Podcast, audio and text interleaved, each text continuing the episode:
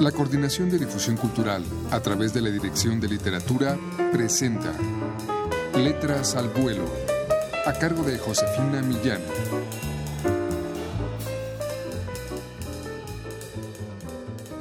Mi hermana acercó su dedo anular a la cámara web y nos mostró un anillo de compromiso.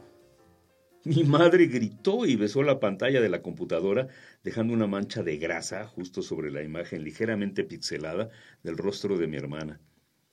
Después de todo ese alboroto, apareció en la escena un chico altísimo y rubio, quien nos saludó con una sonrisa diciendo Hola, soy Lars, bonita peruana, buena familia. Mi hermana anunció que llegaría a finales de mes para presentar a su futuro esposo. Ambas mujeres no dejaban de cacarear. Yo las veía en la pantalla de la computadora como una foto pasada conversando con una foto reciente de una misma persona. Apenas terminó la videollamada, mi madre empezó a hacer planes y dar órdenes. Se convirtió de pronto en la organizadora de un evento. Nos encomendó varias tareas tanto a papá como a mí. Además de lavar el carro y cambiar los focos ahorradores por halógenos, a mí me mandó a que hiciera un trabajo en Photoshop. Me dijo que buscara una foto de mi hermana y su novio, que le pusiera como fondo a la bandera de Noruega, el país de Lars, y que la imprimiera en papel brillante. El primer paso de su plan fue limpiar la casa. Empezó lavando las paredes, después pulió el piso con viruta de acero, cambió de sitio los muebles y mandó arreglar el jardín. En los días previos a la llegada de mi hermana, mi madre pasaba horas en Internet buscando trucos de limpieza para aplicarlos en cada detalle de la casa.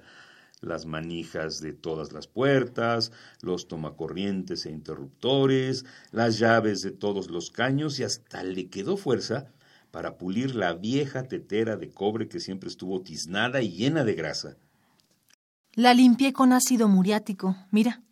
Yo ya estaba bastante harto de ayudarla a limpiar y me estorbaba cuando entraba a mi cuarto a usar mi computadora. Una tarde, mientras buscaba en YouTube un truco para quitar el olor a moho de las toallas de baño, intenté entretenerla con un video sobre Noruega. Su curiosidad la motivó a informarse acerca del idioma y sobre algunos otros datos de ese país. En un principio, eso fue bueno porque la distrajo de sus faenas de limpieza por unos días. Pero después, Toda esta información sobre ese país nórdico le creó un complejo de inferioridad. De pronto, todo le parecía feo, deficiente o vulgar. Nuestro país, el vecindario, nuestra familia y hasta ella misma. Mira, en Noruega hay micros que no usan gasolina, sino un combustible hecho de basura reciclada. Acá con tanta basura y cochinada, ¿cuánta gasolina podríamos producir? Pero como siempre, no progresamos.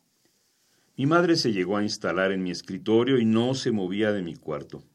Se había apropiado de mi computadora y pasaba horas frente a la pantalla buscando información sobre Noruega. Miraba fotos de alces, de auroras boreales, de fiordos, de pescadores sosteniendo salmones enormes y de hombres vestidos como vikingos. Al principio, esos días me resultaron insoportables y aburridos, pero luego acabé entreteniéndome con sus comentarios y disfruté observando sus gestos y reacciones durante todas esas horas en las que pasó abriendo y cerrando páginas web.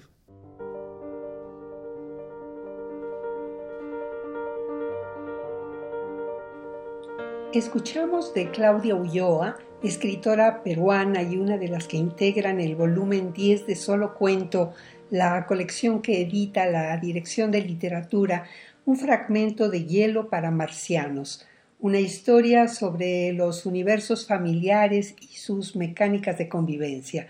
Solo Cuento volumen 10 está en venta en todas las librerías de esta universidad o llamando al 5622 6202. Muchas gracias por su atención.